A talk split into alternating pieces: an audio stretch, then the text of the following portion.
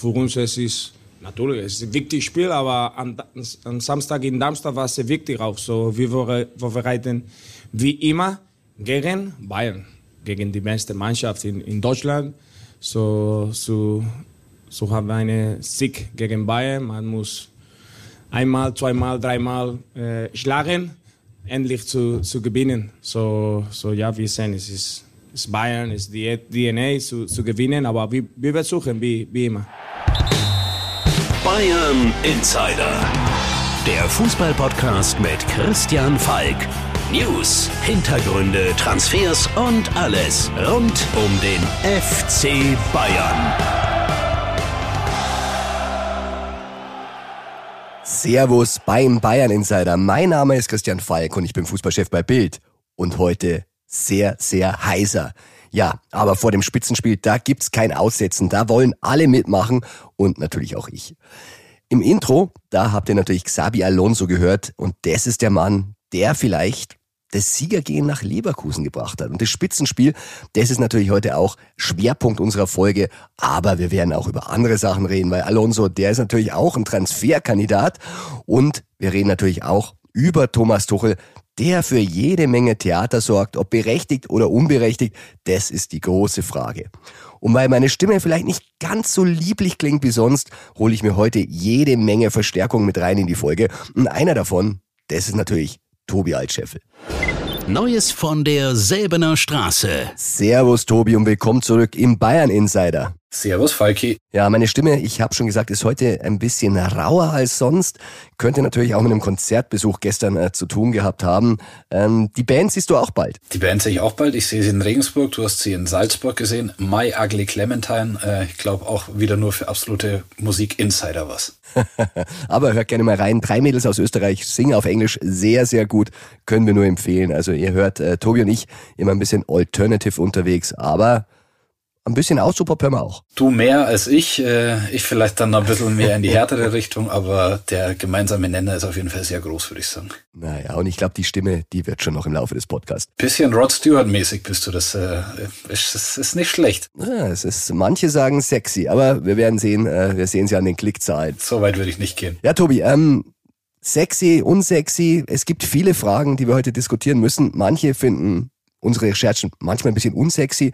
Äh, für die, die Hamann seine Aussagen gilt es auch. Und deshalb wollen wir gleich am Anfang jetzt mal eine Hörerfrage reinnehmen, weil die zwei Themen, die der Olli da anspricht, die hätten wir heute sowieso gemacht. Servus, lieber Falki, der Olli hier aus dem schönen Harzer Randgebiet. Der Thomas Tuchel hatte ja in den letzten Wochen einiges einstecken müssen, unter anderem die Kritik von Didi Hamann. Nun hat er sich ja am letzten Spieltag auch dazu geäußert, äh, unter anderem die Entschuldigung von Hamann nicht angenommen. Ich finde auch richtig, wie Tuchel und die Bayern da reagiert haben. Mir ging die Kritik und die Argumentation von Hamann in den letzten Wochen auch viel zu weit. Äh, war unangemessen. Äh, und das zweite Thema war ja, dass er sich von der Zeitung mit den vier Buchstaben, ich denke, da meinte er euch damit und dich speziell, ähm, mehr oder weniger bespitzt gefühlt hat. Du hast ja angesprochen, du saßt hinter der Trainerbank. Ähm, meine Frage da an dich, ja, was meinst du dazu? Was denkst du dazu? Und äh, muss man da als Bayern-Insider nicht damit rechnen, in Zukunft keine Interviews mehr zu bekommen oder sogar ausgesperrt zu werden? Ähm, spielt man da nicht ein bisschen mit dem Feuer? Ja, was denkst du dazu? Und ähm, ich drücke euch weiter die Daumen, ihr macht das super. Danke, ciao. Tobi, na, also aussperren wegen solchen Sachen, das gibt's momentan Gott sei Dank nie mehr beim FC Bayern. Ich muss sagen, zweimal gab's für mich den Bannstrahl schon. Für dich auch? Ich glaube, in der Form, wie du es erlebt hast, nicht. Also ich kann mich an Ärger und Interviewsperren und alles Mögliche erinnern, aber dass ich wirklich nicht mehr rein durfte in der Sebener Straße. Ich, ich kann mich an die Fotos von dir und auch von Raimund Hinko erinnern, wie er da traurig vor der Tür standet, aber ich glaube, der Bandstrahl hat mich noch nicht getroffen. Ja, also ich muss sagen, beim ersten Mal war ich absolut unschuldig. Natürlich. Da ging's immer. Eigentlich war ich immer, immer. unschuldig. Aber ja. beim ersten Mal, da ging es um einen Wettskandal, in dem Bastian Schweinsteiger angeblich verwickelt gewesen sein soll. Ich habe es dann später tatsächlich äh, mit Dokumenten Dokumenten belegen können, ähm, er war überhaupt nicht schuldig. Basti hat mir auch verziehen, obwohl er auch wusste, ich hatte den Artikel auch gar nicht geschrieben. Ja, beim zweiten Mal, da ging es um Jürgen Klinsmann. Hm, na gut, ein bisschen schuldig war ich auch, weil es gab ja auch Ärger, weil wir Bastian Schweinsteigers Vertrag abgedruckt haben.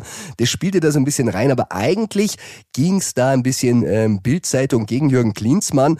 Und ich finde, im Nachhinein muss ich sagen, ähm, ich finde, ich war auf der richtigen Seite. Also, ich glaube, die Bayern werden im Nachhinein das vielleicht auch finden, auch wenn sie es nicht zugeben würden. Aber Klinsmann und äh, Bayern und Bild, das ist, glaube ich, ein äh, eigenes Kapitel. Tatsächlich wurden wir ein paar Wochen ausgesperrt auf Wunsch von Jürgen Klinsmann. Der war mit der Berichterstattung nicht so zufrieden.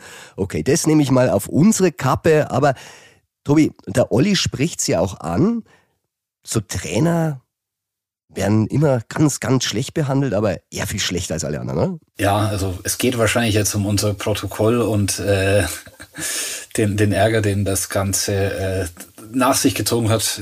Ich hatte es Thomas Tuchel und seinen Leuten ja schon erklärt, wie es dazu kam und dass wir nicht die Plätze ausgesucht oder gekauft hatten in Augsburg. Ja, also das muss man nochmal erklären an der Stelle, Tobi. Also wir waren ja in Augsburg beim Spiel. Also ich und der Augsburg-Insider Kian, wir saßen äh, aufgrund von Karten direkt hinter der Trainerbank. Du kamst dann zur zweiten Halbzeit hinzu und wir haben protokolliert, was Thomas Tuchel da seiner Seitenlinie erzählt hat, gebrüllt hat, aber auch was er gelobt hat, das möchte ich nochmal betonen. Und danach hatte Tuchel oder die Tuchel-Seite so eine ganz eigene Theorie, warum wir da saßen. Ja, eine ganz eigene Theorie und ich habe schon während des Spiels gesehen, wie diese Theorie im Kopf von Thomas Tuchel entsteht, weil er mich zwei, drei Mal, als ich dann in der zweiten Halbzeit bei euch saß, äh, bisschen scharf angeschaut hat. Und die Theorie war, dass wir die Plätze absichtlich ausgesucht und gekauft haben, um dort zu sitzen. Ähm, ja, ich habe dann äh, der Seite von Tuchel gesagt, dass dem nicht der Fall war, sondern dass wir diese Plätze bekommen haben auf äh, quasi Einladung. Und trotzdem hat dann Thomas Tuchel nach dem Sieg gegen Gladbach nochmal seine Theorie äh, aufgestellt und das gesagt. Ich habe es dann bei Sky 90 in der Sendung nochmal widerlegt und gesagt, wie es wirklich war. Habe auch gesagt, es war nicht das erste Mal, dass wir so ein Protokoll gemacht haben. Und auch wenn Tuchel jetzt nur gelobt hätte, dann wäre das genauso in dem Protokoll gestanden. Also viel Aufregung um ein Thema, das eigentlich schon wieder Schnee von gestern ist. Ja, also wir haben uns wirklich gewundert. Es war dann wirklich schon eine Woche alt, aber nach dem Spiel am Wochenende hat er dann wirklich in jedes Mikro, auch bei Sport 1, nochmal ähm, erzählt, wie ungerecht er sich behandelt fühlt. Zum einen eben von Didi Hamann und zum anderen, wie es Dolly angesprochen hat, mit den vier Buchstaben. Und er meinte, das wäre extrem persönlich und unsachlich und ähm, er sei belauscht worden, da wäre eine Grenze überschritten worden. Also wir haben das schon öfter gemacht. Ich kann mich erinnern, auch bei den Geisterspielen äh, habe ich mal Thomas Müller dann ähm, wirklich ähm, tickermäßig dann zugehört. Das war dann noch ein bisschen einfacher, weil es war ja außer uns Reportern keiner im Stadion. Und da gab es auch überhaupt keinen Ärger. Aber das lag auch ein bisschen daran, muss ich sagen, weil Thomas Müller so unheimlich positiv war in seinen Kommandos. Das gehört ja mit dazu, ähm, dass es nicht nur so war, dass Tuchel in dem Moment negativ äh, oder viel geschimpft hat, sondern auch gegenüber der Mannschaft oft damit aufgefallen ist, dass er kritisiert. Und ja, wir haben das schon mal gemacht. Wir haben, ich habe das über Louis van Gaal mal gemacht. Da hat er dann danach gelacht und hat gesagt, ah, schön, dass Sie meine Arbeit protokolliert haben. Also ähm, es haben. es geht auch anders. Es geht auch anders. Und nochmal dieser Lauschangriff. Tuchel hat dann gesagt, für ihn war das quasi ein Eingriff in den geschützten Raum des Trainers ähm, ob das an der Seitenlinie, wo alle Kameras ihn filmen und alle Richtmikros aufzeichnen, was er sagt, äh, der geschützte Raum ist oder ob das dann eher die Kabine vielleicht an sich ist. Ähm, darüber kann man, glaube ich, noch viel diskutieren. Ja, zumal ja auch ähm, über die Mikrofone diese Bist du behämmert oder was Aussage an Jurendic, mit dem hat er sich ja gestritten mit dem Augsburger Sportdirektor, auch lief. Ich habe aber nochmal nachgeschaut, was wir so protokolliert haben. Es war wirklich nicht schlimm. Natürlich, der Davis, der hat's ganz schön abgekriegt, muss man sagen.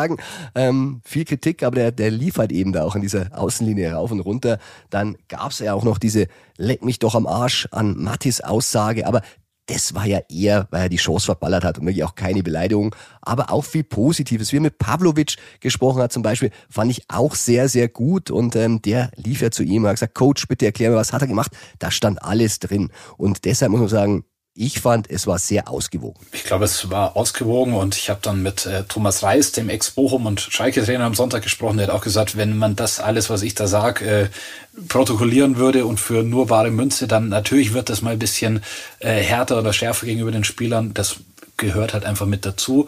Und man muss ja auch sagen, es trifft ja irgendwo den Kern, weil wir wissen ja von Thomas Tuchel, der ärgert sich so sehr, dass diese Abläufe, die er einstudiert, diese Anweisungen, die er mitgibt, äh, die sind zwar im Training oft da und die werden angesprochen, aber im Spiel ist dann für ihn teilweise unerklärlich einiges immer weg bei äh, seinen Spielern und daher dieser Ärger und auch die Unzufriedenheit, dass sich was ändern muss, dass sich auch im Kader was ändern muss, also die kommt ja nicht von ungefähr. Also man muss sagen, ich finde es ja gut, wenn ein Trainer emotional an der Außenlinie ist. Da sehe ich es dann nicht so negativ. Aber Tuchel, dem sei natürlich seine Meinung wirklich gelassen und ähm, Würden wir es wieder tun, Tobi? Wir würden es genauso wieder tun und ähm, äh, wir äh, würden genauso schreiben, wenn er nur jubelt und nur sagt, ihr seid die Geisten und so gewinnen wir die Champions League und wir würden es auch bei einem anderen Trainer machen oder bei der Nationalmannschaft, wenn wir hinter Nagelsmann den Platz hätten. Also das war kein Affront gegen Tuchel und ich kann verstehen, wenn er sich über viele Dinge aufregt. In dem Fall kann ich es leider überhaupt nicht nachvollziehen.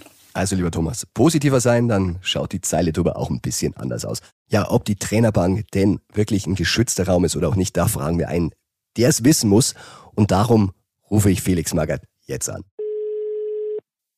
Herr Magath, willkommen zurück im Bayern Insider. Grüß Gott, Herr Falk. Herr Magath, ich muss sagen, ähm, ich habe Sie im Doppelpass gesehen, habe mich sehr gefreut. Ähm, Sie haben ähm, auch mal die Bildzeitung indirekt mal ein bisschen verteidigt. Es ging so ein bisschen um das Protokoll, das ich und Falk Junior im Stadion über Thomas Tuchel gemacht haben. Und es hat ihm nicht so gefallen, dass wir wirklich alles dokumentiert haben, was er da beim Spiel in Augsburg gemacht hat. Sie haben gesagt, er ist ein bisschen zu empfindlich, zu unsouverän. Könnten Sie das nochmal bitte für die Hörer ausführen? Ja gut, was ich äh, damit nur ausdrücken wollte, ist, dass halt ein Trainer, der macht seinen, seinen Job halt öffentlich, er macht ihn vor den Augen von ne, Zuschauern, von Journalisten, von Freunden aber auch natürlich äh, kritischen Begleitern. Und insofern muss ein Trainer selbstverständlich damit leben, dass man eben das, was er macht, auch äh, ja, diskutiert wird. Ne? Und äh, gut, ich, wie selbstverständlich ist es so, dass ein Trainer, äh, egal wer, welcher Trainer es ist, äh, Fehler macht aber man muss eben auch halt, äh, es geht gar nicht anders, man muss auch Fehler machen als Trainer, aber das muss man halt auch akzeptieren, dass sowas dann halt kommentiert wird. Ja, und vor allem, es muss ja, ähm, es sind Mikros rum, es wurde auch ein bisschen was aufgefangen. Also ein Stadion in der Allianz Arena wären es 75.000, äh, Augsburg sind es ein paar weniger, mit 30.000 ist eine Trainerbank ein geschützter privater Raum? Nein, ich sagte ja gerade, ne, das ist also öffentlich und ein Trainer, äh, das ist ja eine äh, der Schwierigkeiten des Berufs, dass sie eben halt in der Öffentlichkeit äh, arbeiten müssen und jeder oder, ne, oder viele halt was mitbekommen. Natürlich bekommen nicht immer alle alles mit, aber ne, es bekommt immer viele einen Teil davon mit, was sie machen, wie sie es machen und das wird halt dann auch kommentiert. Ja, ich durfte ja auch viel kommentieren, was Sie so gemacht haben an der Außenlinie und beim FC Bayern Sie sind zweimal Doublesieger geworden. Das hat es ja vorher auch noch nicht gegeben. Aber auch Sie mussten mit der Bildzeitung leben und Sie können es ja ruhig zugeben, ab und zu haben wir Sie auch ein bisschen geärgert, oder? Ja, selbstverständlich. Alter. Natürlich musste ich mit Ihnen leben, aber es gibt mir nichts anderes übrig. Aber äh, ich habe ja äh, äh, äh, oder bin immer noch der einzige, Herr Falk, der ein Double zweimal hintereinander geholt hat. Das scheint doch nicht ganz, nicht ganz so einfach zu sein, auch nicht beim FC Bayern München. Aber weil es halt eben so schwierig ist, gerade bei Bayern München, ja, ist es natürlich unangenehm, ne, wenn äh, man ständig beobachtet wird und wenn dann auch halt, äh, sagen wir, Fehler, aber natürlich auch vermeintliche Fehler aufgezeigt werden. Aber wie gesagt, das gehört eben zu dem Job als Bayern-Trainer mit dazu. Ich weiß noch, Herr Magath, Sie haben als Trainer einen sehr, sehr großen Wert auf die Defensive gelegt, weil die Defensive die gewinnt ja wahrscheinlich diese zwei du Titel, die Sie geholt haben.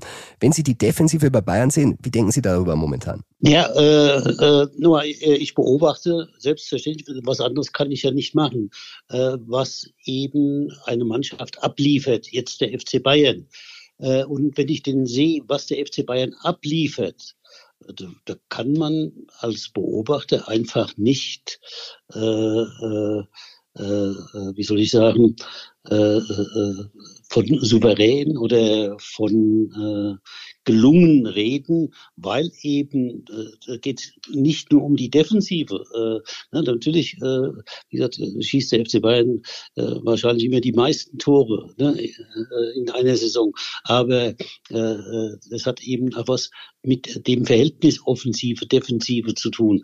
Und äh, diese Stimmigkeit, ne, diese, äh, sag mal, dieses Gleichgewicht von Offensive und Defensive, das sehen Sie zurzeit, oder, oder ich äh, glaube es zurzeit bei Bayer Leverkusen zu sehen, aber nicht bei Bayern München.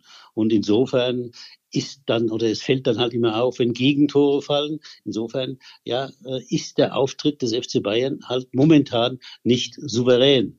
Und daran muss sich dann halt der Trainer messen lassen. Herr Magath, Sie haben auch über Julian Nagelsmann gesprochen. Und da ging es ja auch darum, dass er Dennis Undarf nominieren soll. Äh, Pavlovic haben Sie auch sehr gelobt. Sind es so Spieler, die wir jetzt brauchen? Ja, es, äh, schauen Sie, Herr Falk, äh, es ist ja so, dass wir in den letzten Jahren zu wenig junge Spieler in die Bundesliga gebracht haben. Und zwar Spieler, die eben auch Qualitäten hatten, die für die Spitze des äh, Fußballs reichen. Na, wir haben einfach in den letzten Jahren zu viel Durchschnitt ausgebildet. Und wir können ja heilfroh sein, dass wir jetzt Spiele haben wie Musiala, wie jetzt oder eben auch Undaf.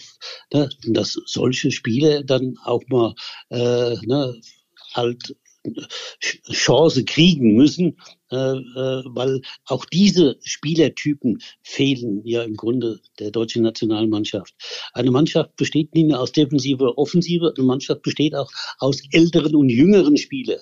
Und jüngere Spieler bringen halt auch in eine Mannschaft oft eine Energie rein, die die Älteren eben nicht mehr haben. Ja, Maria, wenn ich Sie so höre, dann denke ich an den Doppelpass, ähm, wo Sie zuletzt waren. Ich glaube, das war im Herbst. Da haben Sie gesagt, und das ist jetzt eine gemeine Frage, Margaret, muss ich wirklich sagen, Sie würden als Bundestrainer, wären Sie bereit gestanden. Aber jetzt spielen wir ja im März gegen Gegner wie Frankreich und gegen Holland. Und bisher lief es ja noch nicht so richtig bei der Nationalmannschaft. Also wir wollen uns das alle nicht wünschen. Wir hoffen auf wirklich erfolgreiche Spiele im März.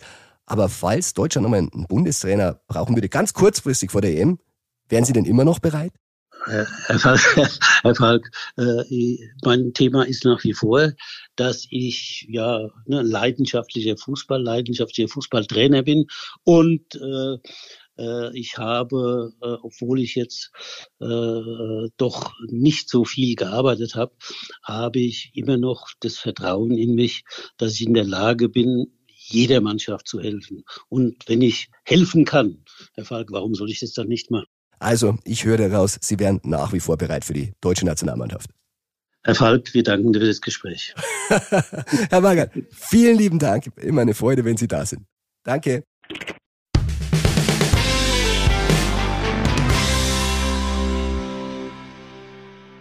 Und zu Pavlovic, der ja auch Teil des Protokolls war und den auch Felix Magath sehr lobend erwähnt habe, dazu gab es auch eine Hörerfrage. Und auch da hören wir jetzt mal rein. Hallo Christian, hier spricht der Philipp aus der Schweiz. Zwei Fragen für dich als Bayern Insider. Zum einen zu Alexander Pavlovic. Wie siehst du seine Perspektive über die Saison hinaus? Er hatte noch bis 2027 Vertrag und hältst du es für möglich, dass man im Sommer sagt, ja, wir verstärken uns nicht mehr auf der Sechs, sprich im defensiven Mittelfeld, sondern wir setzen voll auf Alexander, auch auf die Gefahr hin, dass er dann natürlich regelmäßig spielt, beziehungsweise dass dann entweder Goretzka oder Leimer oder Kimmich dann sich des Öfteren auf der Ersatzbank finden. Da wäre ich über eine Einschätzung von deiner Seite sehr dankbar. Plus eine Frage, da ihr letzte Woche in Stuttgart wart. Was ist eigentlich damals bei Angelo Stiller falsch gelaufen, in Anführungszeichen, weil der hat ja auch von 2010 bis 2021 für den FC Bayern gespielt, ist ja auch in der dritten Liga mit Sebastian Hoeneß Meister geworden und dann, ja, wurde ihm offenbar die Perspektive nicht gegeben, sich in der ersten Mannschaft festzuspielen bzw. zu zeigen. Dann erfolgreich nach Hoffenheim gewechselt und nun meiner Meinung nach sehr, sehr vielversprechend auch in Stuttgart aktiv. Auch hier würde ich mich über eine Einschätzung freuen und bedanke mich. Bis bald. Tschüss. Ja, Tobi, das war eine Doppelfrage. Hm, fang mal Pavlovic an. Was denkst du? Hat der eine Chance, dass er nächstes Jahr der Sechser ist und kein neuer geholt wird? Nein, das glaube ich nicht. Also ich glaube, er hat eine gute Chance, dass er weiter spielt, weiter seine Einsätze bekommt, ähm, dass er sich gut entwickelt. Auch, dass er vielleicht irgendwann, wenn er so weitermacht, in den Kreis der Nationalmannschaft kommen kann. Aber ein Sechser, der kommt. Ich glaube, das hat äh, Thomas Tuchel nach wie vor ähm, im Kopf, auch wenn er es schlauerweise nicht jedes Mal erwähnt. Aber zusätzlich ähm, zu Pavlovic soll ein Sechser verpflichtet werden im Sommer, da bin ich mir sehr sicher. Ich verrate nicht zu viel, wenn ich sage, Sechser kommen auch beim True or Not True Ping Pong. Heute noch jede Menge dran. Also schieben wir das ein bisschen auf. Zu Pavlovic muss man sagen, er ist ja schon ein bisschen mehr Bayern-Familie als so manch anderer Spieler. Denn sein Berater, das ist Dieter Hönes, der Bruder von Uli Hönes. Und ich glaube, wie man auch bei Stanisic sieht, ähm, der dann auch mal nach Leverkusen verliehen wird, ähm, wenn es eigentlich nicht so günstig ist, da findet man immer einen schnellen Weg. Da findet man einen schnellen Weg, aber bei Pavlovic ist es natürlich für den ganzen Verein umso toller, dass er sich in München beim FC Bayern durchgesetzt hat, auch wegen des dünnen Kaders und der Verletzungsprobleme. Und ähm, ja, der Pavlovic, der hat natürlich äh, eine Perspektive und alle sind stolz drauf, wie es läuft. Und es läuft vielleicht auch so, weil der nicht so die fünf, sechs, sieben Ideen im Kopf hat, sondern das, was ihm Tuchel mitgibt, das setzt er eins zu eins um, macht's einfach und macht's einfach gut. Ja, und ich glaube, das ist genau das, was die Mannschaft momentan braucht. Und äh, wenn der so einen erfahrenen Spieler wie den Goretzka neben sich hat, könnte das die Lösung sein. Ich habe es in der letzten Folge auch schon gesagt. Vielleicht muss man Thomas Tuchel auch ein bisschen zu seinem Glück zwingen. Denkt manchmal ein wenig zu kompliziert.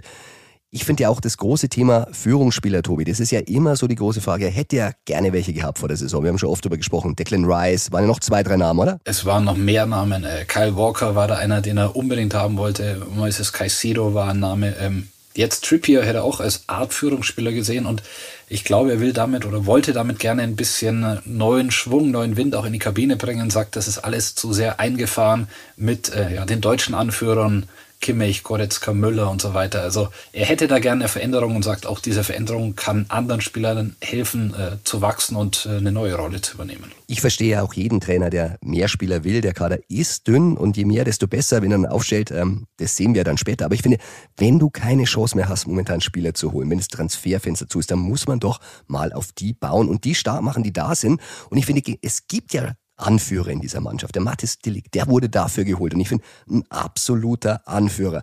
Dem muss man halt, wenn er mal gerade nicht verletzt ist, und das ist er ja jetzt, auch mal das Vertrauen geben. Oder auch Goretzka und Kimmich, Müller, die haben alle Führungsanspruch aber alle kriegen irgendwie nicht das Vertrauen des Trainers. Und ich sage nochmal, wie soll da einer führen? Das stimmt und ich glaube, diese Unzufriedenheit, die in Tuchel ist, über die Art und Weise, wie die Mannschaft gespielt hat und spielt, die hat er ein bisschen zu oft geäußert, äh, vor der Saison geäußert, während der Saison auch in Ansprachen, obwohl er jetzt weniger Kritik äußert, aber das setzt sich natürlich irgendwann in den Köpfen der Spieler fest und ähm, bin ich ganz bei dir. Die Spieler, wenn gestärkt werden, dann treten, treten sie anders auf, als äh, wenn darüber gesprochen wird, wen man eigentlich bräuchte und was eigentlich nicht gut läuft. Ja, Tobi, aber da sind wir schon wieder Spieler, Spieler, Spieler. Welche Spieler kriegt Thomas Tuchel? Vorausgesetzt, ähm, er hat noch Lust, nächste Saison mit dieser Mannschaft zu arbeiten. Er wirkt ja momentan wirklich sehr, sehr genervt. Schwierig. Also ich würde sagen, wenn ich eine Wette drauf abgeben müsste, ob er nächste Saison noch da ist, momentan Bräuchte da schon ein paar Titel, was sagst du? Also ich würde nicht darauf wetten, dass er noch da ist. Es hängt natürlich von dem Samstag ab, es hängt von äh, Titeln in der Saison ab, es hängt davon ab, wie zufrieden die Bayern dann sind und auch wie zufrieden Tuchel ist, wobei ich von seiner Seite höre, ihm gefällt trotz der Probleme und äh, trotz der Schwierigkeiten in München gut und er kann sich das vorstellen, definitiv noch nächste Saison, vielleicht sogar länger. Also dieses äh, maximal zweieinhalb Saisons und weg, das ist für ihn auch nicht mehr ein Stein gemeißelt. Jetzt kommt es halt darauf an, was die Bayern-Führung dazu sagt. Der Transfer Insider. Ja, Tobi, also man muss sagen, dieses Tuchel-Protokoll, ich glaube, das hat an der Säbener Straße von allen Berichten in dieser Woche am meisten für Aufregung gesorgt in den Gesprächen. Oder wie ging es dir, wenn du mit den Leuten gesprochen hast? Ja, ganz äh, ohne Diskussion hat das äh, am, äh, für am meisten Ärger oder Aufregung gesorgt und viele, viele Gespräche und äh, viele Versuche, uns davon zu überzeugen, dass wir da eine Geschichte gemacht haben, die so überhaupt nicht geht. Ähm, wird bestimmt jetzt auch unter den Zuhörern viel diskutiert, aber ich sage nochmal journalistisch, macht man das in dem Moment, wenn man es mitbekommt. Wir schreiben das auf, wir äh, protokollieren und du hast es bei Müller gemacht, ich habe es bei Van Gaal gemacht. Wir haben es oft genug gemacht und es war kein Angriff gegen Thomas Tuchel. Ja, und das zweite Thema, das wirklich nach langer, langer Abstand dann kam, das war unser Transferzeugnis bei Bild. Wir haben alle Vereine bewertet. Wie war das Transferzeugnis in der Winterpause? Und selbst wir zwei haben bei einem Thema auch lange diskutiert, Tobi. Am Ende wurde es eine 4 plus. Du warst sogar ein bisschen positiver als ich. Ja, also ich hätte äh, Christoph Freund und der Bayern-Führung, dem Scouting-Team, einen Dreier gegeben. Äh, vier plus ist jetzt nicht viel Unterschied, aber natürlich doch ein bisschen schlechter und liest sich schlechter. Und äh, auch da äh, gab es die Rückmeldung, warum wir denn so kritisch mit den Bayern äh, ins Gericht gegangen sind. Also wer mich gefragt hat von Bayern, habe ich es so erklärt, wie ich es jetzt auch erkläre. Man muss ja davon ausgehen, du gehst in das Wintertransferfenster des FC Bayern und hast Wunschspieler. Also, der erste Spieler, den man für die Innenverteidigung wollte, das war einfach Arojo von FC Barcelona. Den wollte man, mit dem hat man einen Videochat geführt und der hätte zwischendrin auch Ja gesagt, letztendlich hat er Nein gesagt, aber am Ende bleibt, man hat ihn nicht gekriegt, Tobi, oder? Man hat ihn nicht bekommen, wobei es, äh, sage ich, sehr ambitioniert war, den auch im Winter holen zu wollen und äh, noch nicht die Tür ganz zu ist für den Sommer. Dann hat man äh, Mukiele, glaube ich, als nächstes probiert. Und ja, man muss jetzt erstmal sagen, wen haben sie dafür bekommen? Also Eric Dyer haben sie bekommen. Ich halte ihn für einen sehr, sehr guten Transfer, auch weil diese Ablösesumme ähm, leistungsorientiert ist. Bis zu vier Millionen kann er kosten mit Einsätzen. Allerdings natürlich auch mit dem kleinen Häkchen, dass er eine sehr, sehr niedrige Verlängerungsaufwartung hat. Das heißt, wenn er angeblich drei Spiele macht, dann verlängert sich der Transfer automatisch und der verdient ja auch nicht schlecht oder hat bei Tottenham auch nicht schlecht verdient und verdient jetzt auch nicht weniger. Also man muss sagen, man hat nicht die A-Lösung bekommen, eine okay B-Lösung. Deshalb habe ich gesagt, na da auf der Innenverteidigerposition hat man das Ziel nicht ganz geschafft. Und jetzt sprichst du es an, Jetzt sind wir beim Rechtsverteidiger. Einen Namen hast du genannt, das ist Mukele, aber der war ja nicht mal der Einzige, den sie eigentlich lieber haben wollten. Sie wollten äh, Mukele lieber haben, sie wollten Kieran Trippier lieber haben oder war... Also das Problem ist natürlich, dass diese ganzen Gespräche rausgekommen sind und wir darüber berichtet haben und äh, dadurch die Lösung, die dann am Ende geklappt hat, Sascha Boe, der sicher kein schlechter auch ein Spieler ist, ein Spieler mit viel Potenzial, aber der war halt dann einfach nur, sagen wir, die dritte Lösung auf der Position. Ja, und das muss man ganz klar sagen, die wollten einen anderen Spieler und diese dritte Lösung, die kostet richtig Geld. Also ob es jetzt 29 oder 29,5 äh, wie Bayern sagt oder 30 Millionen wie Galatasaray sagt und dann noch Bonuszahlungen von 5 Millionen netto wie Galatasaray sagt sind, dazu das Gehalt, das ist ein, das ist ein ordentliches Paket für einen Spieler, wo man sagen muss, als er dann da war, hat er dann gar nicht gespielt. Gut, da war er auch erst ein paar Tage da und bei dem, bei der Personalie haben wir, glaube ich, am meisten debattiert, weil ich sage halt, äh, Boe ist einer, der bei Galatasaray der beste Spieler war und äh, der einen Markt hat und ein Entwicklungspotenzial und der äh, eine Aktie ist, die steigen wird. Aber natürlich die Wunschlösung, die sofort weitergeholfen hätte, die ist nicht gekommen. Also da gab es leichte Meinungsverschiedenheiten bei uns. Ja, wir werden sehen, ob sich Masraui durchsetzt, wenn er spielt und äh, Boye auch auf der Bank ist, dann vielleicht doch eher 4 plus. Aber jetzt haben wir. Dann noch. ist die 4 plus definitiv gerechtfertigt. Ja, und ich glaube sogar der dritte, der wird auch langfristig nicht spielen. Also man muss sagen, Perspektivspieler, aber Spieler dieser Kategorie habe ich halt beim FC Bayern schon viele kommen und vor allem dann wieder gegen gesehen. Das ist der Saragossa. Und der muss man sagen, der kommt vom Abstiegskandidaten hat er auch nicht so viel Tore geschossen in Spanien. Ja, er ist dort zum Nationalspieler geworden, aber war jetzt nicht die absolute Tormaschine und ähm, es war dann natürlich das Naheliegendste, man wollte eigentlich nichts mehr machen, dass man statt Kingsley Coman ihn holt. Er hatte das ausgeschlossen, ähm, sein Verein hatte das ausgeschlossen und ich finde, dass das dann noch geklappt hat, war in dem Fall die beste Lösung, aber es ist jetzt nicht die Lösung, wo alle äh, jubelnd auf den Tischen stehen lässt. Und auch noch Geld gekostet hat, man spricht von drei bis vier Millionen, die diese Laie jetzt mal kostet. Man muss ja sagen, er ist ja gekauft für Sommer, das waren ja eh schon 13 Millionen, jetzt kommt das Geld auch noch hinzu. Äh, ich habe mal auf die Bundesliga geschaut, die haben im ganzen Wintertransferfenster so knapp über 80 Millionen Euro ausgegeben und über die Hälfte war der FC Bayern. Also da muss man dann sagen, wenn am Ende da keiner spielen sollte, aber wir machen im Sommer ja noch ein Transferzeugnis, dann nehmen wir das gerne auch wieder zurück, wenn wir da falsch gelegen haben.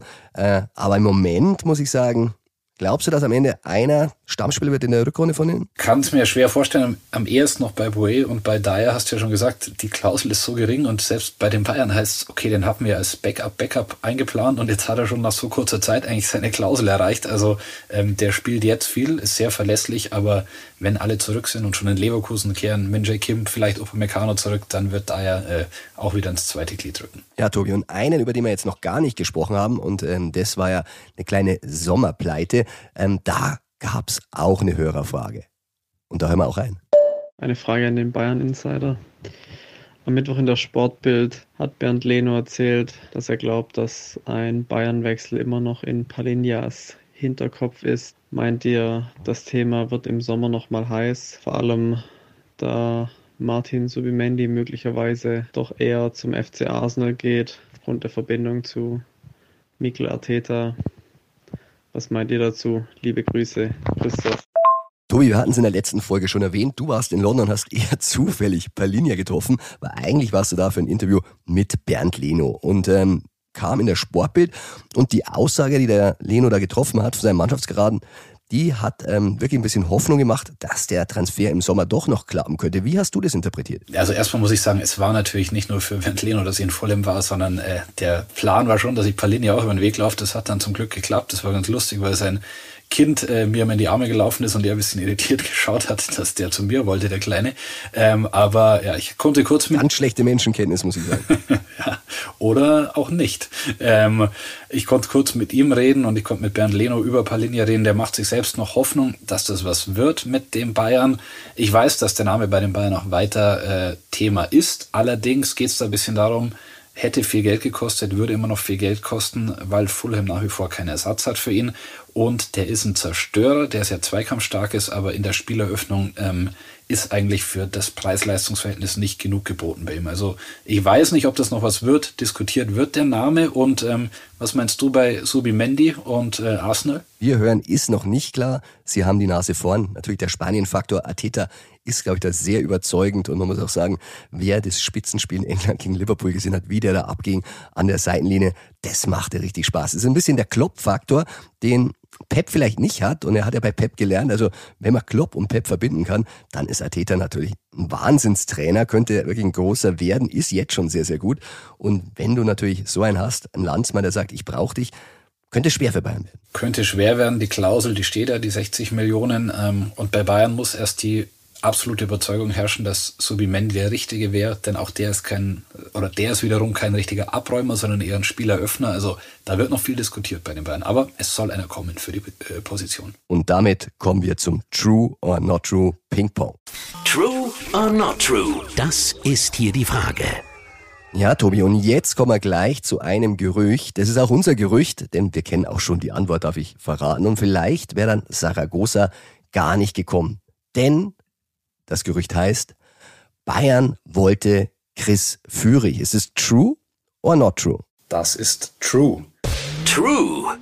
Chris Führig, der einen sehr guten Weg beim VfB Stuttgart macht, der seinen Vertrag verlängert hat, aber ich glaube, wir können sagen, wenn äh, Hassan Salihamidzic in Verbindung mit Marco Neppe noch das Sagen gehabt hätten bei den Bayern, dann wäre die Verlängerung wahrscheinlich nicht passiert. Denn äh, der Führig war schon letztes Jahr bei den Bayern ähm, auf der Liste, die haben sich angeschaut. Ein trickreicher Spieler über den linken Flügel, deutscher, junger, nicht zu hohes Gehalt. Und ähm, ich glaube, die Bayern wären in die Vollen gegangen, wenn äh, ja, die alte sportliche Führung noch das Sagen gehabt hätte. Ja, und wir haben es auch wirklich den Verantwortlichen, wie wir zu Besuch in Stuttgart waren, auch nochmal gesagt. Äh, die schienen auch nicht so wirklich überrascht, dass die Bayern da dran war. Weder Wohlgemut noch Werle war das vollkommen neu und deshalb haben sie sich wirklich sehr, sehr gefreut. Es war auch der Tag, wo wir da waren, wo der Vertrag offiziell verlängert wurde, also wo es bekannt gegeben wurde. Und eine Antwort sind wir noch schuldig geblieben, die wollten wir an der Stelle bringen. Und zwar über einen Spieler, den wir wirklich auch sehr, sehr gut kennen und sehr, sehr schätzen. Und ich glaube, der ab und zu vielleicht auch mal unseren Podcast hört. Das würde ich zumindest nicht ausschließen. Es geht natürlich um Angelo Stiller, der ähm, ja, bei den Bayern war, dann in Hoffenheim und jetzt beim VfB Stuttgart dort glänzt und ähm, ja auch schon im erweiterten, äh, auf der erweiterten Liste von Julian Nagelsmann ist. Der spielt sehr gut und ich glaube, bei den Bayern und am Bayern Campus, da beißt man sich nach wie vor in den Hintern, dass man den gehen hat lassen, vor allem ohne Ablösesumme gehen hat lassen, weil ich glaube, der wurde damals von Hansi Flick nicht so hoch eingeschätzt und ähm, ja, dann hat er als Münchner Kindl doch das Weite gesucht. Ja, also man muss sagen, er wäre auch gerne geblieben als Münchner. Und ähm, Oliver Kahn, der war damals auch noch in Charge, der hat sich damals wirklich sehr, sehr geärgert, ähm, dass das ein bisschen versäumt wurde. Wir hatten auch mit ihm darüber gesprochen. Also Philipp, an der Stelle, ich hoffe, auch deine Frage ist damit komplett beantwortet. Und ich mache weiter mit dem nächsten Gerücht und das lautet, Leroy Sané steht bei Liverpool auf dem Zettel. Ist das true or not true? Das ist true. True. Ja, Leroy Sané, da muss man echt sagen, das wird immer spannender. Das Thema wird jetzt langsam Fahrt aufnehmen. Er will sich ja erst im Sommer entscheiden. Aber die Vorzeichen sind gemacht. Tobi, er hat sein Management ja gewechselt, wie wir gehört haben. Er hat sein Management gewechselt, ist jetzt bei äh, Eleven Wins, also bei Christian Schmid, bei dem Berater aus München, der auch Jamal Musiala betreut. Ja, und Leroy Sané und Jamal Musiala, ich kann nur hoffen, sie lassen sich nicht von Davis und vor allem von David Alaba da ein Floh ins Ohr setzen und äh, ihm sagen, hm, Real Madrid, Loch, kommt doch zu uns, weil bei Real Madrid, da ist Leroy Sané auch auf dem Zettel. Und ich muss sagen, Liverpool ist auch gefährlich und es gibt noch so einen kleinen Verhandlungsballast, den er so mit sich trägt, den die Bayern sich nicht so gerne hören würden, weil hat ja Leroy Sané bei der Vertragsunterschrift, damals 2020, da war ja Corona und da war eigentlich ein Vertrag ausgehandelt, da hätte er 5 Millionen Euro mehr bekommen sollen als diese 20, die er momentan kriegt. Aber sie haben dann gebeten, du pass auf, äh, momentan keine Zuschauereinnahmen, äh, kannst du nicht ein paar Abstriche machen? Und das hat Leroy Sané tatsächlich gemacht. Hat ihn sehr. Aber Tobi, natürlich, wenn der dann sagt, ich habe damals schon verzichtet und die sagen, ja, wir können ja nicht mehr zahlen bei Bayern, wäre eine schwierige Verhandlungsposition. Ja, es ist allgemein nicht einfach, ähm, aber ich glaube, vor allem geht es Leroy Sané darum, wie die Saison jetzt weiter sportlich verläuft, welche Perspektive der Verein hat und ähm, wie es aussieht mit Vertragsverlängerungen, mit Transfers. Also der will halt einfach beim wichtigsten Vertrag seiner Karriere äh, bei einem Verein spielen, der absolut die Champions League gewinnen kann und ich glaube, darum geht es ihm am Ende und dann vielleicht nicht um den allerletzten Euro. Ja, also Liverpool, die schauen sich momentan um, weil sie brauchen ja vielleicht einen Ersatz für Mo Salah, falls der wirklich nach Saudi-Arabien geht. Der Neymar Club, der lockt ja mit dem Angebot von 150 Millionen Euro. Also das ist verführerisch. Aber sie suchen natürlich auch nach dem Aus von Jürgen Klopp im Sommer auch einen Trainer. Und deshalb lautet das nächste Gerücht, Tuchel liebäugelt mit dem FC Liverpool. Ist es true or not true? Da können wir ein Not True geben. Not true. Ja, Thomas Tuchel, der äh, liebäugelt zwar vielleicht ein bisschen mit einem Job auf der Insel irgendwann noch und sei es jetzt Manchester United oder welcher Verein auch immer, aber ich habe es im Vorlauf schon gesagt, der fühlt sich in München trotz diverser äh, Differenzen oder äh, auch ja, kritischer Stimmen von Experten wohl. Der will bei den Bayern weitermachen. So ist aktuell ganz klar der Trend und ähm, auch wenn in Liverpool der Posten von Jürgen Klopp frei wird, äh, Tuchel schielt noch nicht drauf, kann ich sagen. Ja, aber er hätte eine große Geschichte als Klopp-Nachfolger. Mainz, Dortmund, also der weiß, wie es ist und dass es nicht einfach ist. Vielleicht hat er daraus ja auch ein bisschen gelernt. Dann machen wir gleich mit dem nächsten Gerücht weiter. Da geht es wieder um einen Spieler und das lautet, Bayern hat Adrian Rabiot von Juventus Turin auf dem Zettel. Ist das true or not true? Das ist tatsächlich true. True. Adrian Rabiot, also wer sich erinnern kann, wir hatten ihn auch schon mal hier und das ist schon ein bisschen länger her. Damals ähm, war im Gespräch, da war Hassan Salihamidzic auch noch Sportdirektor. Äh, die haben überlegt, ob sie ihn holen. Es ist nicht einfach, seine Mutter ist die Verhandlungspartnerin.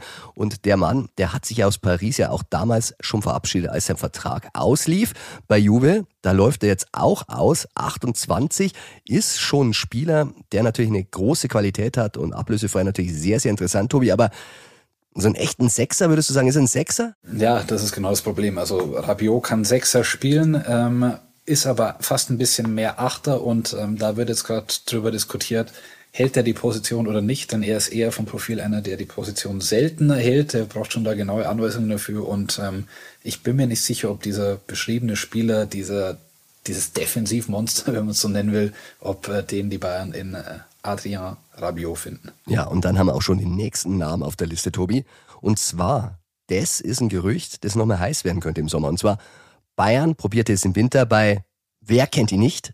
Federico Redondo. True or not true? Das ist true. True. Und ähm, der Name, der lässt die Ohren vielleicht klingeln, weil sein Vater natürlich eine Real Madrid-Legende ist. Ah, ähm, das hätte mir auch noch was gesagt. Er selbst, er selbst äh, hat mir davor, bevor ich äh, den Namen quasi äh, von Informanten gehört habe, auch nichts gesagt. Aber Redondo, der spielt bei den Argentinios Junior, ähm, ist in Madrid geboren, ist argentinischer Junioren-Nationalspieler. Sein Vertrag läuft aus und die Bayern, die haben es im Winter bei ihm probiert, das wissen wir, und die reden über ihn äh, auch für den Sommer. Also dieser Redondo, den ähm, ja die wenigsten bis jetzt kennen, der könnte eine Geheimlösung für den Sommer sein ja, muss sagen, 21 Jahre jung, 1,88 groß, also würde sehr, sehr gut passen. Muss man sagen, wäre interessant. Wäre interessant, wir haben einen neuen Namen damit aufbringen können und kommen jetzt zu einem Gerücht, das schon öfter gespielt wurde. Das lautet, Barca will weiter Josua Kimmich. True or not true? Das ist true. True. Und das ist ja eins unserer momentan meistgespielten Gerüchten. Und deshalb muss man wirklich sagen, kein Rauch ohne Feuer. Ähm, der ist wirklich bei Barca sehr gewollt und jetzt hat es auch erstmal ein offizieller zugegeben und zwar Sportdirektor Deko und der nimmt ja nicht so gerne Namen im Mund, aber er hat gesagt, naja, Kimmich, das ist ein großartiger Spieler. Er hat dann natürlich wieder diesen Satz dazugefügt, den alle Sportdirektor sagen müssen, der aber bei Bayern ist. Aber er hat dann auch gesagt, es ist aber auch nicht einfach, ihn zu holen. Und ähm, da merkt man schon, der hat sich da schon ein bisschen ins Zeug gelegt. Ja, das glaube ich sofort. Ähm, aber der wichtigste Joker, äh, den Barca gehabt hätte bei Kimmich, das ist, glaube ich, äh, Xavi. Und der ist ab Sommer nicht mehr da. Ähm, ich habe ja schon mal erzählt, dass ich Xavi und Kimmich mal in Doha zusammengebracht habe. Äh, Xavi war immer das Idol von Josua Kimmich und der hatte da ganz große Augen, als sie sich getroffen haben.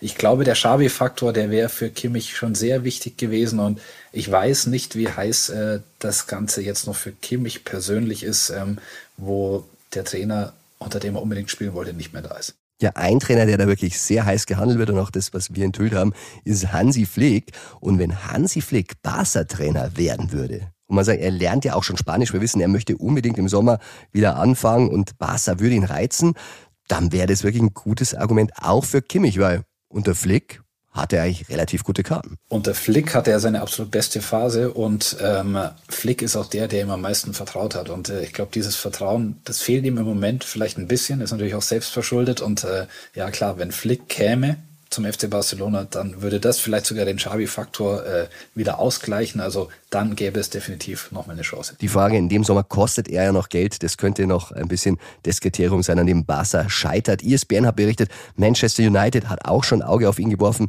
Die würden da wahrscheinlich mehr Geld in die Waagschale werfen. Also werden wir weiter beobachten. Tobi, jetzt haben wir noch einen Namen und das ist das Gerücht. Nach Informationen des spanischen Portals Relevo haben die Bayern an Miguel Guterres vom FC Girona Interesse. Ist es true or not true? Das ist auch true. True.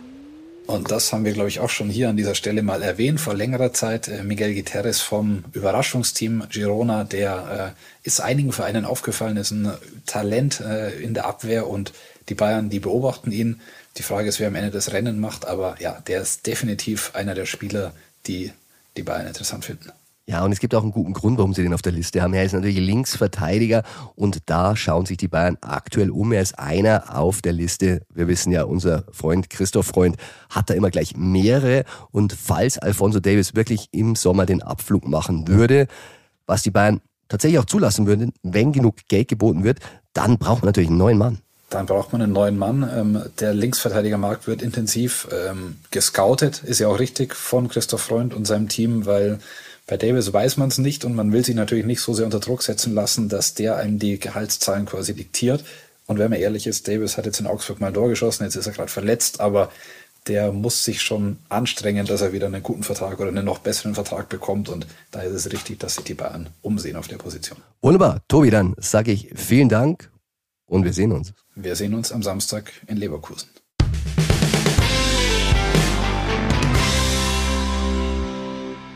Ums Große und Ganze geht es natürlich, wenn man über die Bosse spricht. Und auch da haben wir eine Frage.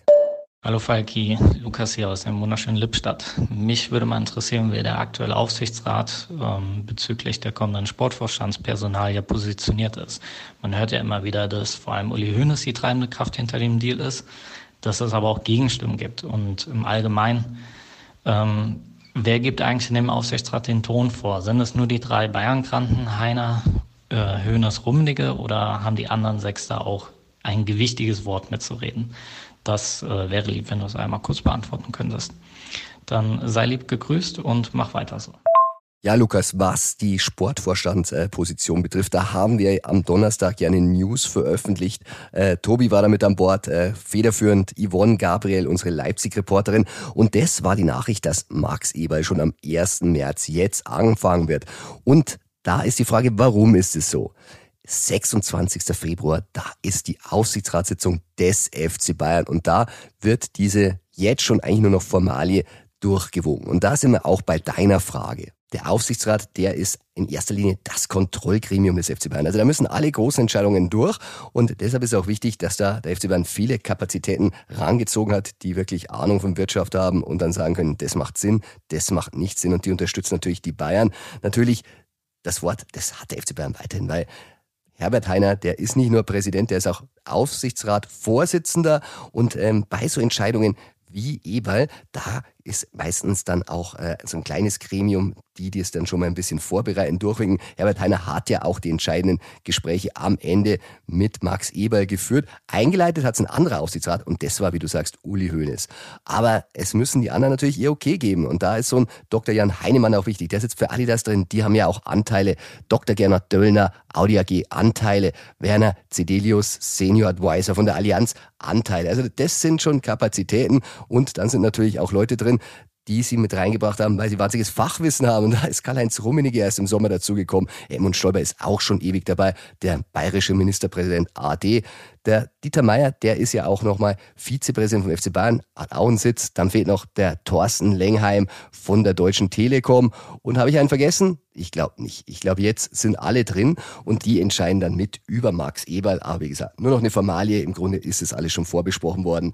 Und ähm, Uli Hoeneß. Ja, da hast du schon nicht ganz unrecht. Also der hat nach wie vor natürlich ein ganz, ganz großes Wort da mitzureden, auch wenn er nicht mehr der Aufsichtsratsvorsitzende ist, aber er hat natürlich auch den Herbert Heiner an Bord geholt. Also die verstehen sich sehr, sehr gut und äh, da hat er natürlich mit Auge gehandelt. Und das hat er generell beim FC Bayern gemacht. Wenn man sich mal die ganzen Entscheider so anschaut, ich meine, Jan-Christian Dresen, der CEO, den hat Hoeneß geholt. Oder den Sportdirektor Freund, hm, Hönes. Am Tegernsee waren da die Geheimgespräche und auch er hat ihn vorgeschlagen.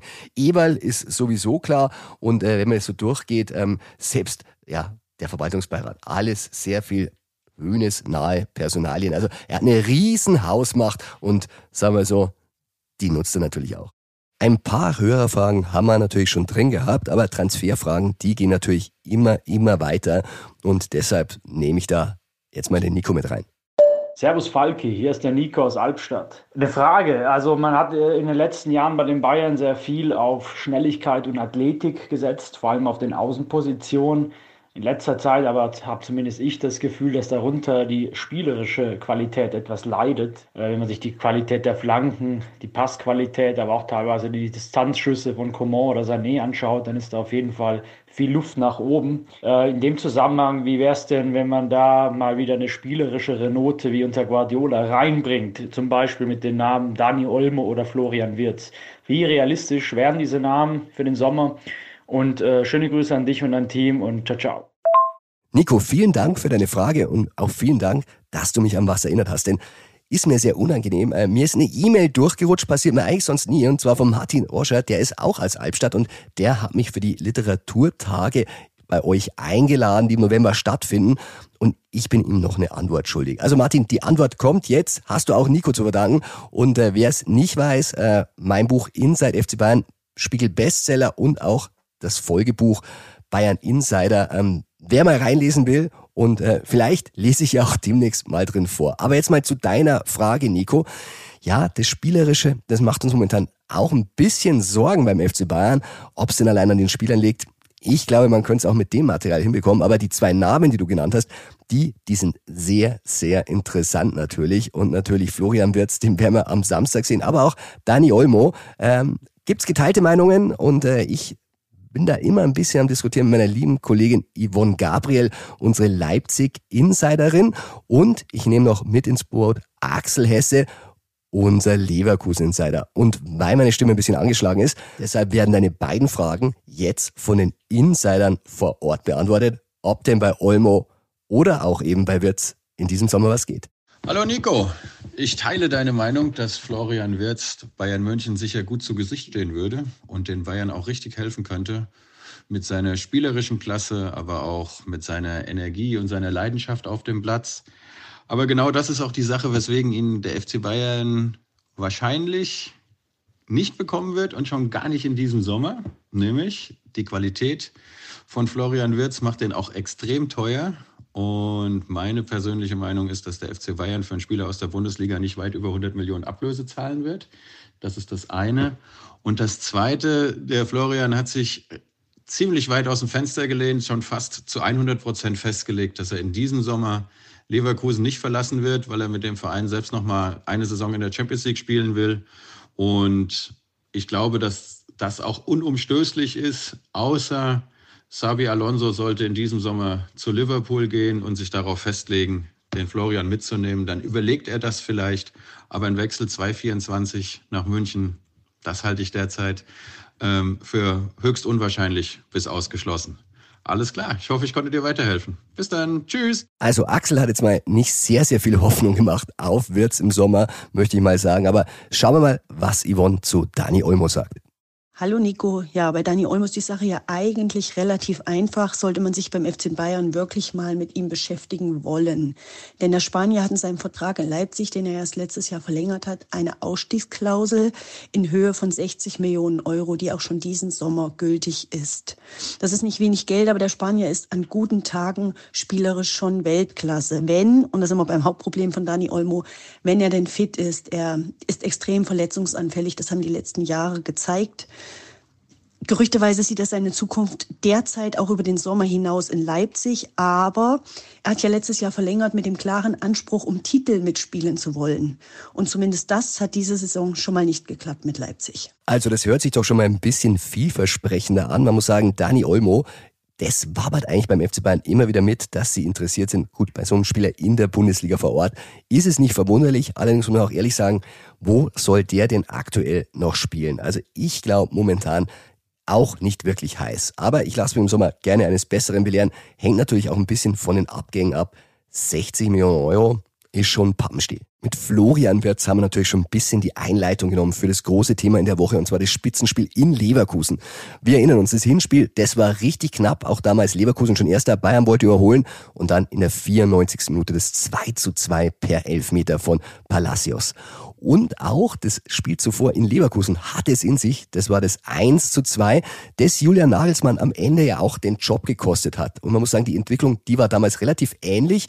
Ähm, durchwachsene Spielweise am Anfang des Jahres. Nagelsmann sich bei der Führung beschwert, äh, wie wir enthüllt haben. Der war da öfter mal oben und hat gesagt, hey Leute, ich erreiche die Mannschaft nicht. Jetzt bei Tuchel ähnlich, wo man sagt, er weiß schon gar nicht mehr, was er mit der Mannschaft machen soll.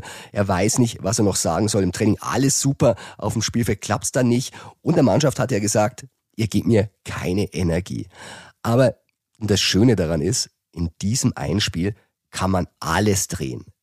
Es kann die Tabellenführung sein, da muss man sagen, Bayern Tabellenführer, Bayern in der Champions League weiter. Okay, das Pokal aus, das hat inzwischen schon Tradition, aber da kann die Saison wirklich richtig repariert werden. Aber man weiß natürlich auch, wenn es schief geht, dann ist mal so richtig Theater. Und deshalb müssen wir mal schauen, wie es denn ausgeht. Aber bevor wir mal schauen, wie es in Leverkusen ausschaut, hören wir doch erstmal, wie schaut's denn bei der Bayern-Personaldecke aus? Und das sagt uns David Verhoff, weil der hat es direkt beim Training beobachtet, ähm, was denn da so los ist im Bayern-Kader. Ja, servus Falki. Am Donnerstag gab es schon spannende Nachrichten von der Sebener Straße. Wir haben das Training angeschaut. Äh, Thomas Tuchel äh, ja in dieser Woche sehr akribisch da drin, äh, die Vorhänge zuzuziehen, die Blickdichten und die äh, Sichtschutzmarkisen runterzulassen, damit man ja nichts von seinen Einheiten erkennen kann vor dem Leverkusen-Spiel, was er da so taktisch plant. Aber auf dem Nebenplatz gab es äh, währenddessen eine spannende Beobachtung. Manuel Neuer äh, kehrte nach äh, fünf Tagen Pause wieder zurück auf den Rasen.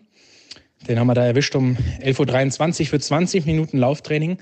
Und wenn man ganz genau hingeschaut hat, hat man gesehen, am linken Knie hatte er so hautfarbene Tape-Streifen. Die gingen auch runter bis an die Wade, also bis an das Bein oder die Stelle, wo er sich da vor 14 Monaten den Schien- und Wadenbeinbruch zugezogen hat.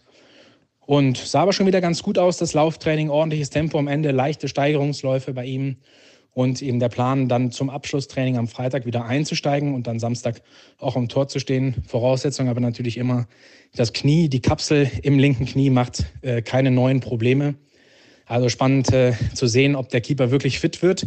Der Kapitän wäre natürlich enorm wichtig, genauso wie der Innenverteidiger Min Jae Kim. Der kehrte, nachdem er am Mittwoch nach München zurückgeflogen war, am Donnerstag ins Mannschaftstraining zurück. Der wird dabei sein und ist auch gleich wieder ein Startelf-Kandidat, nachdem er im Halbfinale des Asien Cups ausgeschieden war. Genauso Josua Kimmich, der hatte sich eine Verletzung im linken Schultergelenk zugezogen. Das Risiko ist immer da, wenn er richtig drauf fällt, unglücklich oder wenn er in einen harten Zweikampf geht, dass es schmerzhaft wird, dass die Verletzung wieder schlimmer wird, dass er dann womöglich einen Monat ausfallen würde und sogar operiert werden müsste. Aber äh, er beißt auf die Zähne. Vom Schmerz her geht's. Er kann seit, äh, ja, seit Mittwoch trainieren mit der Mannschaft und ist auch ein Startelf-Kandidat. Dayo Upamecano hat einen Faserriss. Der hat auch wieder mit der Mannschaft trainiert, kann wahrscheinlich in den Kader zurückkehren. Also es sind gute Nachrichten und trotzdem die Verletztenliste mit Coman, mit Gnabry, mit Perez, mit Saar, mit Leimer, mit Davis ist natürlich noch ewig lang. Auch Brian Zaragoza hat unter der Woche mit einem grippalen Infekt gefehlt. Also Thomas Tuchel hat Personalsorgen, aber von Manuel Neuer gab es am Donnerstag schon mal gute Nachrichten. Danke, David, für dieses umfassende Update, was Verletzungen betrifft. Also wir werden das auch noch genau verfolgen. Aber jetzt wollen wir natürlich schauen, sieht es denn in Leverkusen wirklich besser aus? Und da rufen wir den Leverkusen-Insider Philipp, Spitzname Pippo Ahrens, jetzt an. Der Gegner-Insider. Servus Pippo und willkommen zurück im Bayern Insider. Darf ich Alaf sagen? du darfst das. Du wirst sehen, morgen Abend im Stadion wird es eine etwas andere Atmosphäre geben, denn hier im Rheinland ist äh, seit gestern ja Karneval. Ihr sagt, glaube ich, Fasching oder so ähnlich dazu. Und wer, Sehr richtig. wer in der Lederhose ins Stadion kommt, der wird überhaupt nicht auffallen aufgrund der ganzen Kostüme, die morgen Abend in der Bayer Arena rumlaufen werden. Und ich glaube, wir beide haben auch mal Karneval zusammen gefeiert, 2006 in der lachenden Köln Arena. Weißt du, was dein Kostüm war? Ah, ich habe eine Vermutung. Es war sicher irgendwas Freibeuterisches. Ah, Captain Jack Sparrow. Der stand damals hoch im Kurs und ist es eigentlich immer noch. Finde ich nach wie vor, Johnny Depp unterhält uns wunderbar, ob mit Gerichtsprozessen oder vielleicht wieder einen neuen Film. Jetzt gehen wir zum Fußball. ja, irgendwie glaube ich, ähm, Karnevalstimmung, das ist natürlich seit dem Halbfinaleinzug von Leverkusen im Pokal natürlich noch ein bisschen lauter geworden. Du hast die Lederhosen erwähnt. Ich habe im Stadion gehört, die haben ja schon gesungen, zieht den Bayern die Lederhosen aus. Das haben sie am Ende, als die Mannschaft auf der Ehrenrunde war. Aber man muss in dieser Saison wissen, ähm, ich weiß gar nicht, ob Thomas Müller der Erste war, der das letztes Jahr zum ersten Mal öffentlich äh, gesagt hat, nach dem 2 zu 1 von Leverkusen. Er hätte die Bayer Arena, dieses Stadion, noch nie so laut erlebt. Und es ist wirklich in Leverkusen eine ja, eine Euphorie, wie ich sie die noch nie erlebt habe da. Ähm, diese ganze Stadt ist elektrisiert von der Mannschaft ähm, und das hat natürlich seine Gründe. 30 Spiele unbesiegt ähm, bislang, das ist schon fantastisch. Und äh, ja, was am Dienstag ähm, los war, äh, als der Jonathan Tah das 3 zu 2 schoss, ähm, ja, das war wirklich man hat gedacht, das Dach fliegt weg, so platt kann man das ausdrücken. Es ist ja fast ein bisschen beängstigend. Man muss ja sagen, es hat ja wirklich viel mit Xabi Alonso zu tun. Der hat so ein bisschen dieses mir samir gefühl äh, zu Vizekusen gebracht und plötzlich haben die zum Schluss auch noch das Bayern-Dusel. Also diese Last-Minute-Tore. Ich sage immer, sowas ist nie Zufall, sowas ist Mentalität und irgendwie scheint diese Mannschaft plötzlich Mentalität zu haben. Genau, er hat es am Dienstag nach dem Spiel gegen Stuttgart gesagt, das ist die DNA seiner Mannschaft, immer dran zu glauben, ein Spiel auch kurz vor Schluss noch gewinnen zu können. Und das war in Augsburg so, wo sie drückend überlegend waren. Da haben sie das Tor halt nicht gemacht. Bis dann in der 94. Minute in Leipzig haben sie es in der 92. Minute gemacht, nach zweimaligen Rückstand. Und jetzt gegen Stuttgart auch. Die Stuttgarter waren die mit Abstand beste Mannschaft, die in diesem Jahr in Leverkusen aufgetreten war. Das war wirklich unglaublich fantastisch beeindruckend. Liegst du auch zweimal hinten und du gewinnst es auch in der 90. Minute. Das ist kein Glück. Man könnte dann von Bayer-Dusel reden, vom, vom Zeitpunkt her, ja, vom Zeitpunkt, weil es natürlich knapp äh, vor Ende war. Einmal ist Glück, zweimal ist kein Zufall und dreimal ist dann doch schon irgendwo dann auch äh, eine unglaubliche Qualität, die diese Mannschaft hat. Und du sagst es ganz genau, es ist dieser, dieser Siegeswille, äh, unbedingt was erreichen zu wollen. Und das ist vielleicht der große Unterschied zu den Leverkusener Mannschaften der Vergangenheit, die ja immer tolle Fußballer hatten, immer tolle Talente und äh, Spektakel, aber es hat immer dieses gewisse Etwas gefehlt. Und ich glaube, das hat Xavi Alonso in diese Mannschaft wirklich äh, reingebracht. Ich meine, wer 18 Titel als Spieler gewinnt, ähm, der weiß, wovon er redet. Und das nimmt seine Mannschaft. Die glauben ihm. Ähm, und so marschieren sie auch momentan ähm, äh, durch, die, durch die Saison. Ja, Alonso wirkt vor allem wahnsinnig souverän. Es gibt ja so viele Diskussionen um seine Person. Liverpool klopft an. Eigentlich gefühlt ist er schon weg. Dann heißt es, auch andere Clubs wollen ihn Real Madrid. Aber er bleibt immer cool, lächelt es eigentlich weg. Wie reagiert er da bei dir drauf, wenn du ihn danach fragst? Also er ist immer einer, der ähm, sagt, ich kann euch natürlich jetzt keine Antwort darauf geben. Da ist er so souverän ähm, weil er sich natürlich nirgendwo eine Tür verbauen möchte. Das ist ganz klar. Aber er bekennt sich ja äh, zu Bayer Leverkusen, indem er im Sommer völlig überraschend um zwei Jahre verlängert. Und ich persönlich kann mir vorstellen, dass egal was passiert, ob er einen Titel holt, ob er Meister wird, ob er nicht Meister wird, dass er hier bleibt, weil er merkt, hier ist es seine erste Station als Cheftrainer. Das darf man bei allem ja nicht vergessen. Der kam von Real Sociedad San Sebastian B. Und Bayer Leverkusen hat ihm als Tabellen 17. die Chance gegeben, einen Bundesligisten zu trainieren. Und ich glaube, die Möglichkeit, dass er nächstes Jahr auch eine Mannschaft, die ja dann auch wirklich seine Mannschaft ist, in die Champions League zu führen, hatte acht Spiele in der Champions League, zumindest in der Gruppenphase. Er hatte ja äh, in der letzten Saison, als er dann Trainer war, noch die Ausläufer der Gruppenphase gehabt, wo Leverkusen aber keine Chance mehr hatte, weiterzukommen in der Königsklasse. Ich glaube, ähm, bei allem, natürlich ist Liverpool sein großer Club. Da wurde er zum Weltstar. Aber gehst du nach Jürgen Klopp als erster Trainer nach Liverpool? Ich weiß es nicht. Ich glaube, da ist auch ein gewisses Risiko dabei, äh, weil jeder natürlich äh, Klopp äh, an seinen Nachfolger messen wird, äh, sein, den Nachfolger an Klopp messen wird. Und ich kann mir vorstellen, dass Alonso hier noch sehr viel äh, vorhat, weil er sich auch unwahrscheinlich wohlfühlt. Und das ist nicht nur eine hohle Phrase. Ähm, seine Familie fühlt sich wohl, äh, die Kinder gehen hier zur internationalen Schule. Das ist natürlich alles im Profifußball kein Kriterium mehr, um zu wechseln. Aber ich glaube, Alonso war in seiner Karriere als Spieler ja auch nie sprunghaft. Ist schon eine sehr verlässliche Größe. Und deswegen sind sie intern in Leverkusen auch überhaupt nicht beunruhigt. Pippo, was ja wirklich auch erstaunlich ist, ähm, dass Leverkusen auch so viele Rückschläge bei der Mannschaft einfach wegsteckt. Also ich meine, Boniface, der ist wirklich so wichtig gewesen und auch selbst der wurde ersetzt, aber er ist nicht der einzige. Afrika Cup waren natürlich auch Leute dabei und jetzt frage ich mich, wie viele Leute stehen denn jetzt wirklich zur Verfügung oder besser, wer steht denn nicht zur Verfügung bei Leverkusen? Ja, Boniface hast du angesprochen, das ist natürlich wirklich ein Riesenausfall äh, mit seiner schweren äh, Sehnenverletzung. Der wird dann noch bis April ähm, ausfallen. Bei Bayern wird man natürlich ein bisschen mehr das Auge auf Palacios haben. Ich meine, dieses Hinspiel, dieses 2 zu 2 in der 94. Minute, das hat natürlich schon wehgetan, weil Leverkusen war Erster, Bayern war Zweiter und sie haben es nicht geschafft, an ihm vorbeizuziehen. Ja, und äh, man darf ja auch nicht vergessen, es gab ja auch letztes Jahr dieses Spiel in Leverkusen, das Bayer 2 zu 1 gewann, als Palacios beide Elfmeter verwandelt hatte.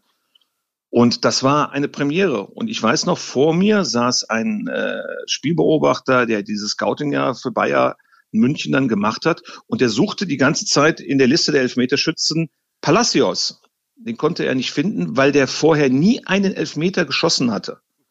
Und seitdem ist äh, Palacios, seit diesem Spiel ist der Weltmeister der ähm, Elfmeterschütze Nummer eins bei Bayer Leverkusen. Aber der hat sich eine Oberschenkelverletzung zugezogen beim 3 zu 2 vor drei Wochen in Leipzig.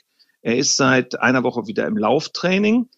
Ähm, der Xabi Alonso hatte es sogar noch am Montag gesagt, es ist möglich, dass er vielleicht noch in den Kader kommt, aber ich glaube, da muss man abwägen. Geht man ein Risiko ein mit einem Spieler, der drei Wochen raus ist und riskiert eine möglicherweise längere Verletzung?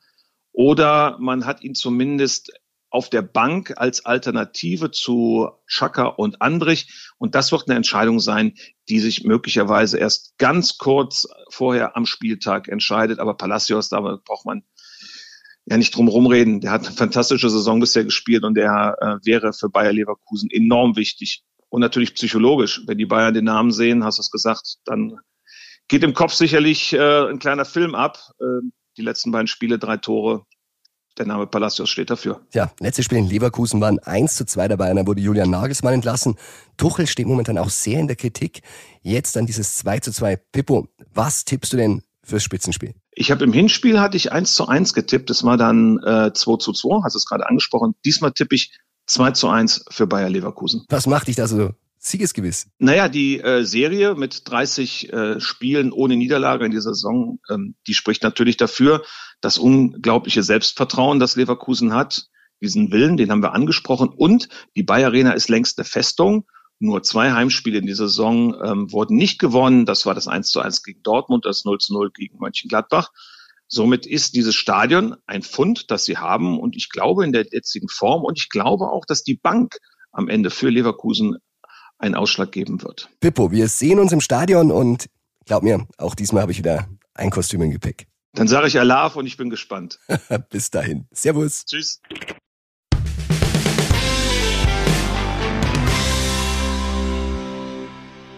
Und das war's mit der Folge Bayern Insider. Ich hoffe, dir hat Spaß gemacht. Wenn ja, du weißt ja, abonniere den Bayern Insider in deiner Podcast-App. Und wer sich gerne mal am Hörertelefon hören würde oder eine sehr, sehr gute Frage hat, bitte bleibt unter einer Minute stellt am besten immer nur eine Frage auf einmal und dann ist die Wahrscheinlichkeit gleich höher, dass ihr drankommt. Die Nummer, die ist nach wie vor die 0151 168 51238. Ich wiederhole nochmal 0151 168 51238. Und ihr habt es, glaube ich, gerade beim Gegner Insider schon gehört, beziehungsweise bei mir, die Stimme, die lässt nach ein bisschen mehr immer mehr und statt immer weiter. Aber du weißt ja, auch wenn die Stimme versagt, weil der Hals rau ist. Ein bisschen was geht immer. Bayern Insider, der Fußballpodcast mit Christian Falk. Du hast Lust auf mehr Insider-Informationen? Folge Falki in der Facebook-Gruppe Bayern Insider oder auf Twitter und Instagram unter @cfbayern. C für Christian, F für Falki und dazu ganz viel Bayern.